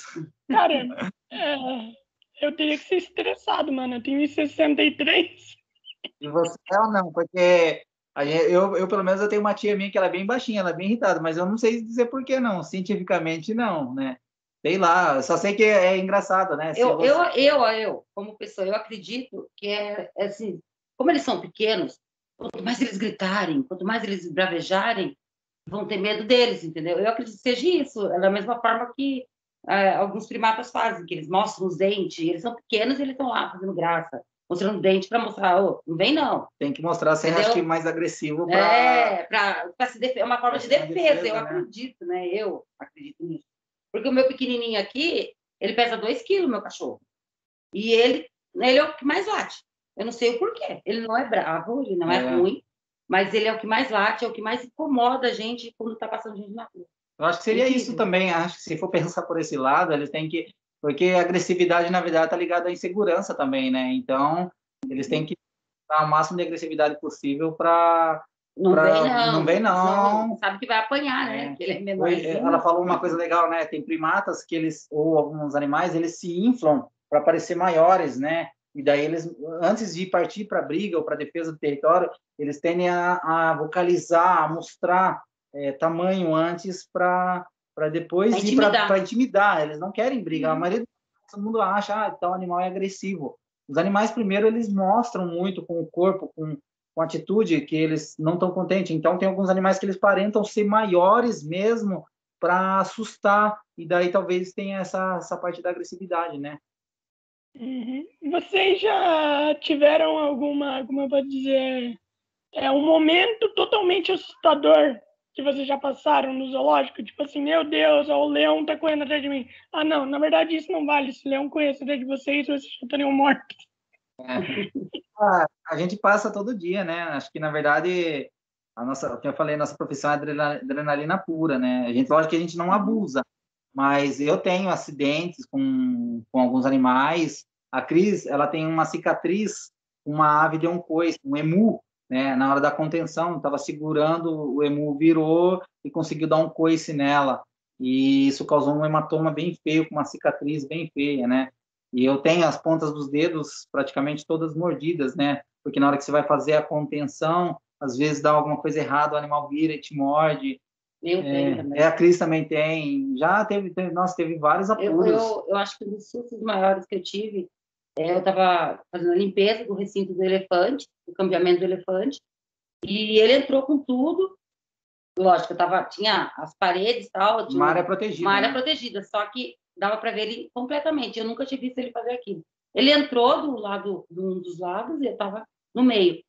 E ele veio com tudo e bateu os pés para mim. Imagina você num lugar é, tudo fechado, o eco, ele bateu os pés. Um animal de quatro toneladas. Ele bateu os pés para mim e, e, aquele eco que deu, e a impressão que dava é que ele abria a, a, porta. a porta e entrar. E ele de frente comigo, eu encostada na parede, entendeu? Achando que ele já tinha me pego. E eu estava protegida, mas assim, o susto foi muito grande, porque eu nunca tinha visto ele bater as patas daquele jeito. Ele veio muito bravo, não sei o porquê. Então, assim, tem algumas coisas que assustam. É muito complicado. É. Tem várias. E eu falo desde animais pequenos até animais grandes mesmo. Tem, tem sustos. Eu... Às vezes você está entrando numa, numa, num recinto e você está fazendo a limpeza e tem alguns animais que você faz a, a limpeza com o animal mesmo e eles pulam do nada na sua cabeça você, a primeira coisa que você pensa, que nem essa daqui mesmo, quando ela vai chegando perto da orelha, a primeira coisa que, que você acha, cara, é que ela vai morder sua orelha. E daí você Sim. já dá aquele medo intenso, assim, falar, ah, vai morder, meu Deus do céu. E daí você não sabe se, se você age com agressividade ali na hora ali, ela pode ficar mais agressiva ainda, entendeu? Então, é, a gente passa por apuros direto, cara, direto. E também tem o fato de arranhar, né? Também, né? Tipo, o Ramos, cara, é, tipo assim, é, tem, tem unha afiada, não tem? Meu primo tem, tem um igual de vocês. Daí, pô, mano, se arranhar, se arranhar, ferra, tá ligado? Você é da onde? Agora, você tá morando aonde? Rio Claro, São Paulo. Ah, então é praticamente aqui perto, né? Se um é. dia você tiver a oportunidade de conhecer aqui, aqui, você vai conhecer a girafa, né? O Oscar. Ele é, ele é, ele é conhecido aqui no Zooparque porque ele, ele é conhecido como beijoqueiro. Só que o Oscar, ele tem uma língua, ele, ele tem uma língua áspera, né? Que é toda a adaptação do animal. E toda vez que ele vai beijar alguém, visitante, ele vem, ele desce na orelha do visitante. Tem pessoas que já são mais abusadas já vão entrando logo de cara. Tem pessoas que têm medo. E a hora que ele dá aquela lambida com aquela língua áspera, parece uma lixa. Tem pessoas que ou se arranha ou, se, ou grita e se encolhe na hora. Mas é só uma forma de carinho dele, entendeu? E uhum. na hora assusta muito, porque imagina, cara, para comparar, eu, eu acho que a cabeça dele é quase o tamanho do, do do, do, do, parte do meu pescoço aqui até a minha cintura, eu tenho 1,80m. Cabeça dele é muito grande, muito grande mesmo. Eu vou guardar ela lá, que ela está querendo dar um passeio aqui. Então, assim, é, assusta, cara. Acho que quando você trabalha com animal, medo é constante. Lógico que você não pode deixar esse medo te dominar, né? Que senão também você nem entra para fazer limpeza mais. Mas você tem que ter um equilíbrio, né? Você tem que, você não pode deixar virar pânico. Né? Dá medo, cara. Mas é gostoso, mas é a melhor profissão. Qual, que é maior, girafa ou elefante? Em, em altura, tá? Obviamente. Em, se for falar em altura, a girafa é a, o animal mais alto da natureza, né? Ela, uhum. tem, ela pode chegar, tem, tem, tem espécies que pode chegar até 6 metros de altura, né? Então, mas em relação a corpo, ele vai ter um, um, uma tonelada e meia, mais ou menos. Diferente do elefante. O elefante ele vai chegar aqui uns 3 metros, agora, mais ou menos, e vai pesar de 3 a 5 toneladas, entendeu?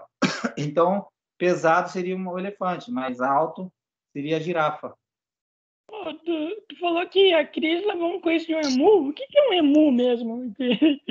Eu não estou me lembrando. Falar. O emu é a segunda ave maior. A maior Primeiro é o avestruz. É. O emu é uma ave também, uma ave que não voa. Ela é ela pode chegar até 3 metros, né? É um metro e meio, dois metros. Não, ela está mais alta que eu. É, mais ou menos 1,80m eu acho que ela pode chegar. E assim, é, É grande, é bem grande. Ela parece uma já, a ema brasileira. Conhece a ema? Ema brasileira, uhum. parente do avestruz também. É que, na verdade, existe, vamos dizer assim, cinco, cinco que são parentes, né? A, a ema brasileira, o avestruz, que é africano, o emu, que é australiano, junto com o casuar, que é uma ave linda, parece, eles parecem dinossauros, e tem um outro que quase não se vê falar, que é o kiwi. Eles são aves...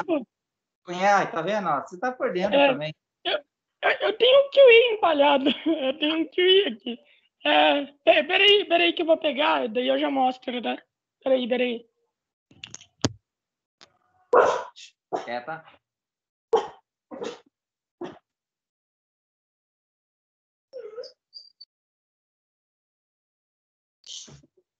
Para. Para.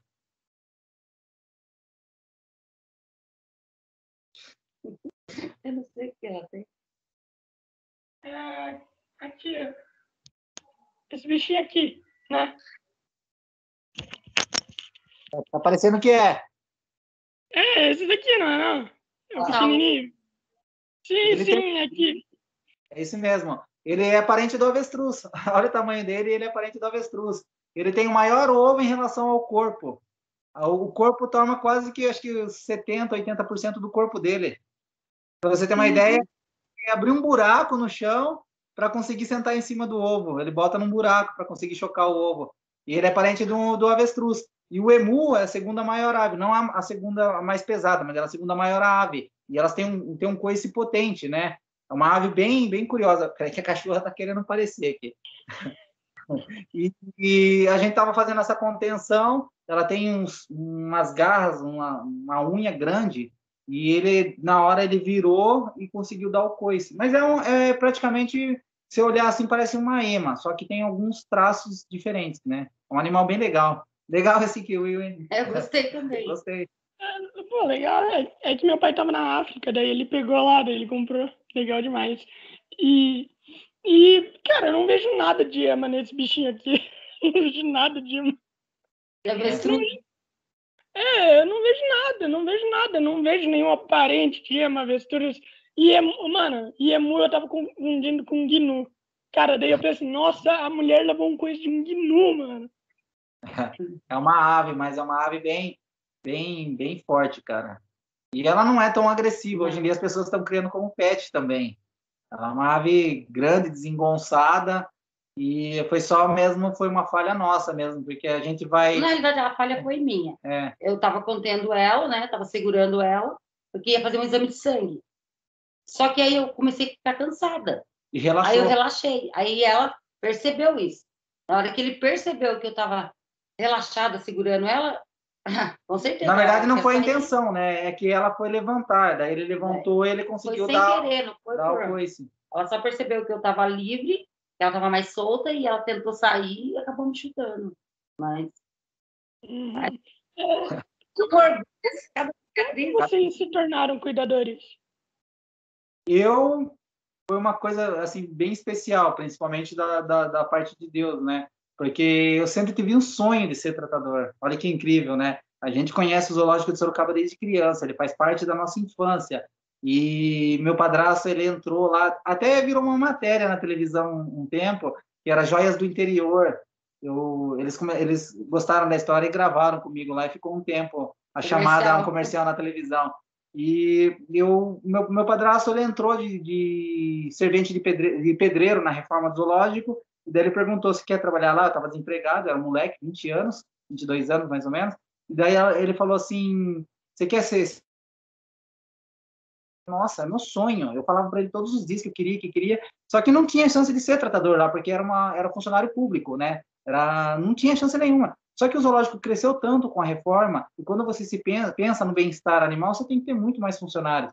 E daí é, logo depois da reforma, perguntaram assim: você não quer ser tratador? Eu falei: nossa, é o meu sonho, gente. Não não estou falando por mentira.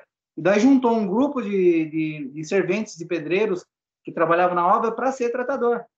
E chegou no dia lá, falaram assim: Anderson, você não vai mais ser tratador, volta para a empresa e quem vai ser escolhido é o, o outro funcionário.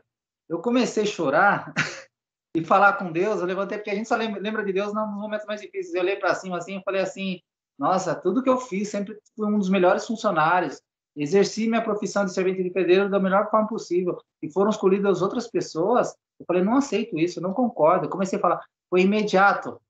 Foi, foi, assim, o chefe já subiu e falou, não, Anderson, mudou. Você desce, você vai ser tratador e fulano vai voltar para a obra. E daí, desde então, só minha paixão foi crescendo cada vez mais, corri atrás em aprender e ler todos os dias uma novidade e cada vez buscar mais, assim, isso foi a oportunidade de eu ser o tratador. E hoje faz faz 17 anos em agosto, agora fez 17 anos, se não me engano, que eu sou cuidador de, de animais. E a Cris eu deixo ela contar. eu eu sempre eu eu sempre trabalhei com limpeza eu era encarregada, eu era supervisora de, de limpeza. Então, assim, eu trabalhava com gente, com pessoas, ia de empresa em empresa tal. E eu fiquei cinco anos trabalhando no sítio, que é uma coisa que eu sempre gostei, de, de plantas, de bichos, isso, isso é da, da, minha natureza. Eu criei meus filhos indo no zoológico de Sorocaba. Eu conheci o zoológico com 11 anos de idade. E quando eu voltei para Sorocaba, é, surgiu a oportunidade de ser encarregada da limpeza e manutenção geral do zoológico. Nossa, eu não acreditei, né? Eu no zoológico ali, tendo... Aí entrei, fiquei um ano e pouco e surgiu a oportunidade para passar como tratadora, ganhando praticamente, eu deixei de... Eu trabalhava, ia trabalhar mais, mas eu fiquei muito, muito, muito feliz e eu preferi largar tudo, largar o que eu fazia. Se eu saísse de lá e outra empresa ia ganhar mais, mas eu não quis, eu quis ficar como tratadora. E agora eu estou há cinco anos já. E eu que fui eh, o culpado, né? É. Porque eu, fui, eu, eu, falei para ela, como eu vi, eu percebi que ela tinha esse, esse amor eu por animais, porque assim, tratador, assim como todas as outras profissões, por mais que você, se você não tem o dom, você, você pode tentar aprender música, mas tem pessoas que já nascem tocando. Então, assim, tem pessoas que já só pegam o instrumento e já mesma coisa no tratador. Você, você pode contratar qualquer pessoa como tratador e ensinar ela, mas se a pessoa não tiver o dom, não adianta. Então eu, tive, eu vi isso daí nela, né? E eu ofereci para ela, falei: "Você não quer ser tratadora?" Porque eu andava pelo é, parque, andava pelo parque para né, ver as coisas, fazer tal, ronda, fazer a ronda. Só que eu, eu, já sabia tudo dos bichos, eu já conhecia todos os bichos. Não é minha função, não era aquilo, mas eu eu era apaixonada por A única dificuldade dela era o nojo por fezes, né? Nossa. por cheiro eu forte. passava mal com tudo. Ó, pensa uma pessoa que trabalhava com limpeza, mas é que nem eu falei, eu não limpava. Então, para mim era mais fácil. Aí, de repente, quando eu entrei para trabalhar, eu tenho que tirar fezes, eu tenho que lavar. Sabe, o animal tá ali, tá sujeira. Meu Deus. E como eu andava no zoológico, ah, quando era mandado um funcionário, um péssimo funcionário embora, eu andava pelo zoológico procurando, vendo em cada função tinha seguranças, tinha jardineiro, tinha o pessoal da limpeza. Então eu olhava e falava assim: nossa, essa pessoa é tudo para ser tratador. Tinha, milhares de pessoas entregavam um currículo. Eu falava assim: não, essa pessoa não, não vejo como tratadora. E daí eu vi nela e eu fiz a proposta e deu certo de ela fazer a entrevista. Não quero outra vida. É, e a paixão cada vez mais, né? Foi crescendo, foi crescendo. Eu saí de lá, eu quando eu saí do zoológico, eu poderia ter voltado para minha profissão. Eu não quero. Aí surgiu oportunidade. Tra trabalhar com ser humano não é legal, não, cara. Não, é legal. Não é legal. Infelizmente, o ser humano é muito... Ele dá um sorriso para você e te esfaqueia pelas costas. O animal, ele mostra para você agressividade antes, porque ele está descontente com algum momento, mas ele mostra para você que ele não está contente. Uhum. E como é que foi pra, a primeira vez de vocês no zoológico? tipo, como vocês falaram, tirar as fezes e tudo mais, deve ter sido a pior coisa do mundo. Para mim não, para mim foi fácil, porque eu sempre tive bicho em casa. Para mim, eu ah, sempre Mas cinco anos, cinco, cinco, seis anos cuidando de bicho. Depois meu pai começou a ter passarinhos é, em gaiola, detestava cuidar dos passarinhos. Minha mãe comprou coelho, então assim, eu sempre era eu responsável de alimentar e limpar as gaiolas, entendeu? Então eu fui criando cada vez mais amor e para mim foi super tranquilo. Tanto é que ah, se você tiver com uma luvas, né, lógico, você chega a pegar até as fezes na mão e você é, acaba você acaba sentindo o cheiro das fezes, porque você fica tão, cara, você fica tão afinado que quando o animal faz o cocô um pouco cheiro diferente, você fala, esse Nossa, animal já não tá legal. O cheiro tá estranho. O cheiro tá mais forte hoje. É muito estranho. Daí você encontrar, né, parasitas até nas fezes, né? Minha primeira vez... Você está invocado com esse negócio a primeira, a primeira vez minha, no, foi, foi, eu estava trabalhando com bugio, que é um primata muito interessante, e, e as fezes dele estavam bonito até, mas eu, na hora que eu fui é, varrer as fezes, eu vi um negócio branco interessante, e daí eu coletei junto ali, coletei com luvas e levei para o veterinário. O veterinário achou o máximo, porque minha primeira vez já achando um cestódio, né, que é um parasita nas fezes de um, de um primata, já entrou com vermífugo na hora. Então, assim, é, é para mim foi, foi assim, foi, eu me senti o máximo, já achando nas fezes uh, o primeiro ponto de ser um tratador. Ai, que da hora. Teve, teve algum animal onde vocês ficaram, tipo assim, se sentiram intimidados no começo? Ou não? Eu acho que geralmente é o que, é o que todo mundo fala: leão, tigre, onça. A gente se intimida bastante, cara. É um. Lógico que assim isso é a primeira, a princípio. Depois que você vai aprendendo sobre os animais, aí é o chimpanzé. Mas a princípio você chega num, num recinto de um leão, cara, e você, tá ali, você sabe que ele tá lá, cambiado, bonitinho, um lugar que ele não vai sair, mas a partir do momento que você passa por aquela porta, você está limpando o recinto dele, uma tensão. Escuta, você escuta ele fazendo barulho lá dentro, você já acha que ele está nas suas costas. É incrível. É, ele dá uma vocalizada, você Nossa. fala assim, agora eu sei porque ele é o rei da floresta. Você treme, treme. O a leão, vocalização de um leão e de um tigre, o leão, cara, é muito forte. Uhum. E oh, me, me diz uma coisa, o bicho preguiça é inteligente ou não? É inteligente. Ele tem suas adaptações. Eu falo que, na verdade, quando a gente fala de inteligência, a gente fala até em relação ao ser humano, né? Tem pessoas que falam assim, ah, aquele fulano é meio burro. Não, a inteligência dele é voltada para outra situação. E a, a adaptação da, da, do bicho preguiça, cara, a inteligência que ela tem é voltada.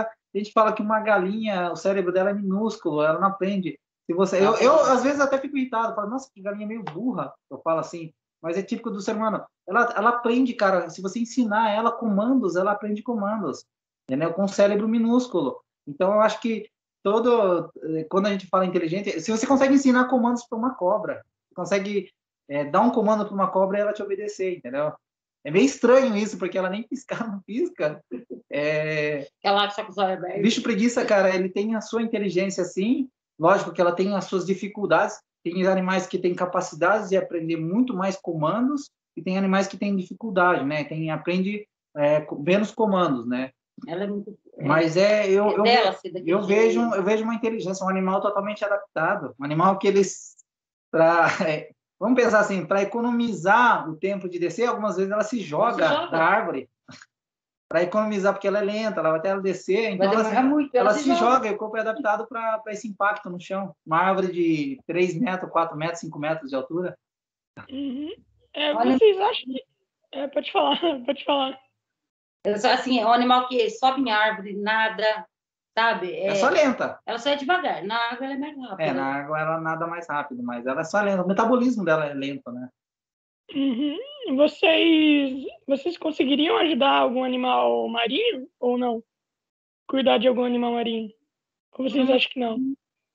Ah, eu acho que sim, cara. Seria um sonho até Seria também. Maravilhoso.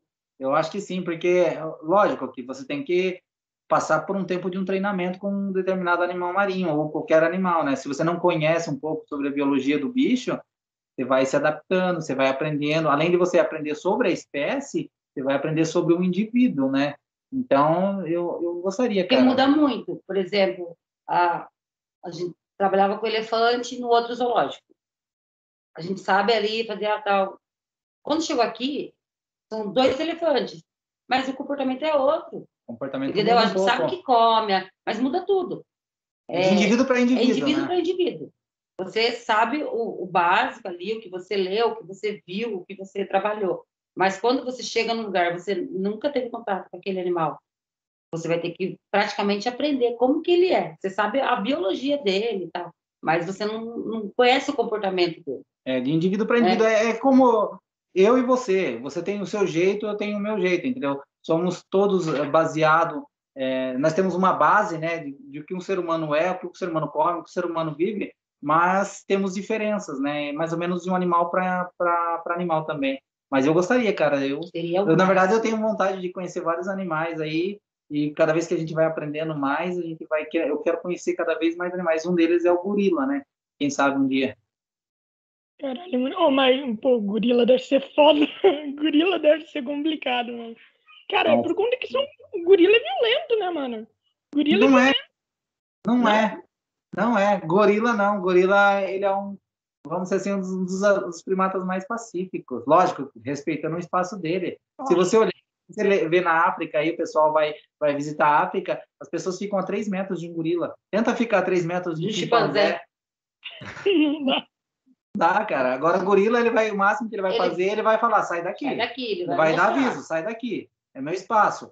Né? Se você procurar vídeos na internet, tem É várias muito. situações engraçadas que é onde eles chegam e começam a bagunçar Ele, com a pessoa. porque pessoas têm muito medo que ele é muito forte. Ele é muito forte. É muito Lógico, que se forte. ele der uma pancada, Nossa. já era.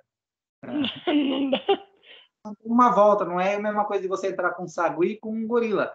Gorila, se você entrar com um gorila, ele, você talvez não, não saia vivo. Se você entrar com um sagui, você vai tomar várias mordidas e não vai sair vivo, né? Uhum. No, no zoológico onde vocês cuidam tem urso também, né? Ou não? Não, Esse, mas eu já trabalhei com no outro, esse aqui não, mas no outro eu trabalhei com urso Kodiak, com urso preto americano e com urso de óculos, que é o, o urso andino aqui da, do, da América do Sul. É muito interessante esse bicho também. Apesar, eu vim saber que tinha urso é, na América do Sul, aqui no, no- lá no zoológico de Sorocaba, que é o urso de óculos. Ah, que legal. Inclusive, o urso de óculos é o melhor urso que tem. É inegável. E o urso panda também. A gente não pode esquecer do panda. O urso panda é um dos mais fofos, né?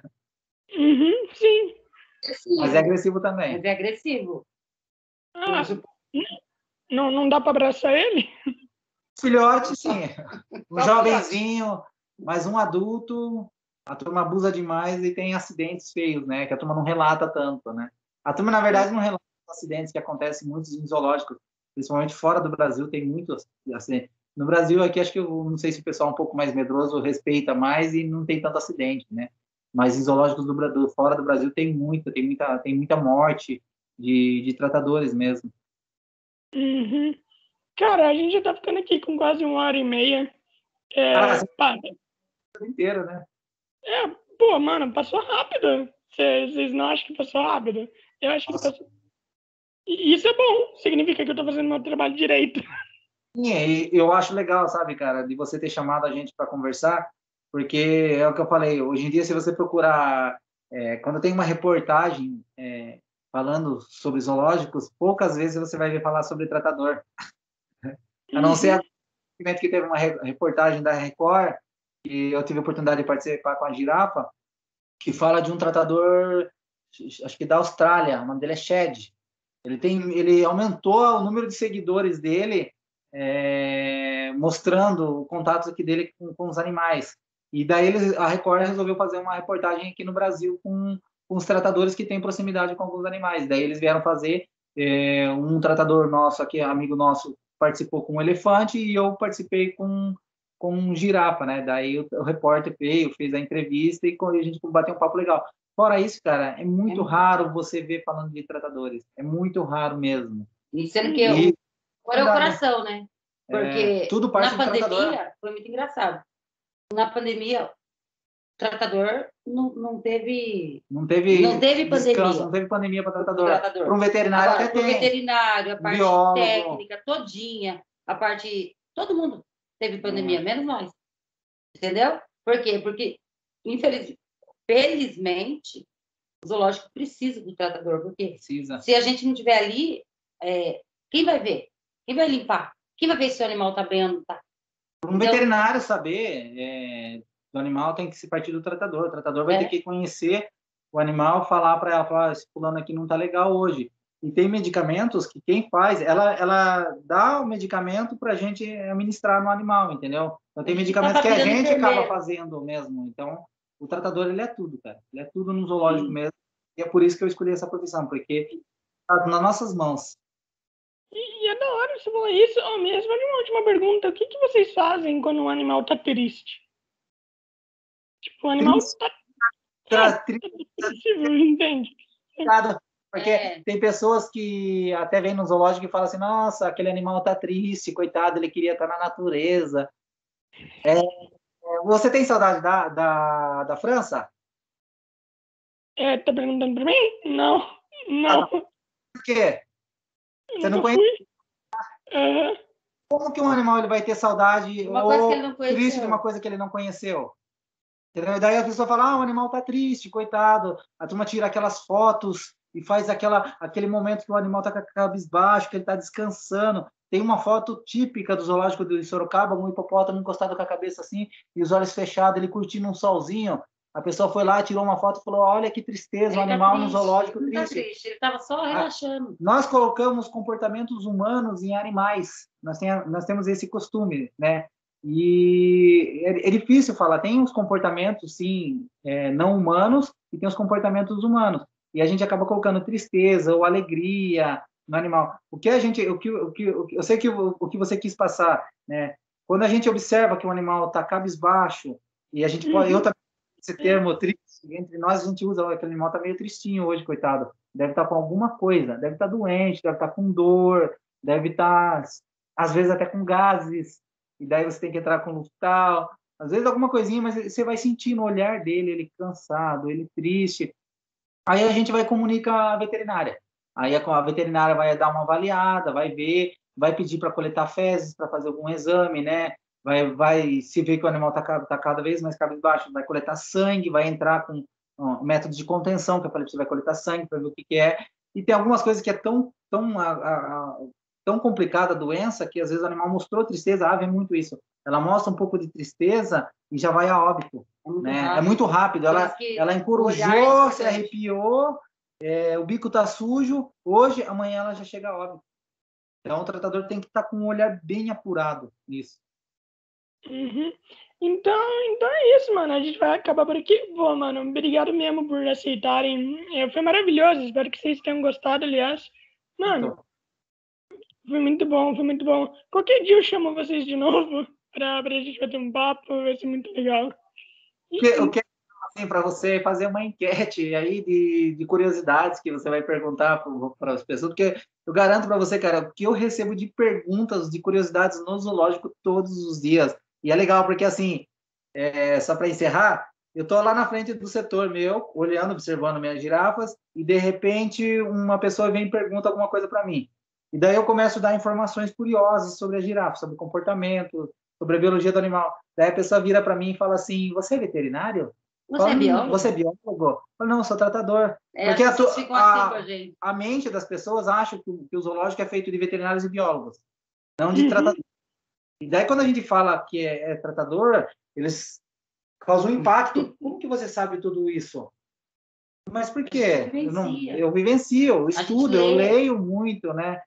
Então, você causa esse, esse, esse impacto. E daí as pessoas começam a perguntar, vão fazendo perguntas. Como é isso? Como é aquilo? O que, que girafa come? O que, que elefante come? Como que é? é qual é a comida mais cara? Pergunta para mim, perguntaram para mim, qual é a comida mais cara aqui do zoológico?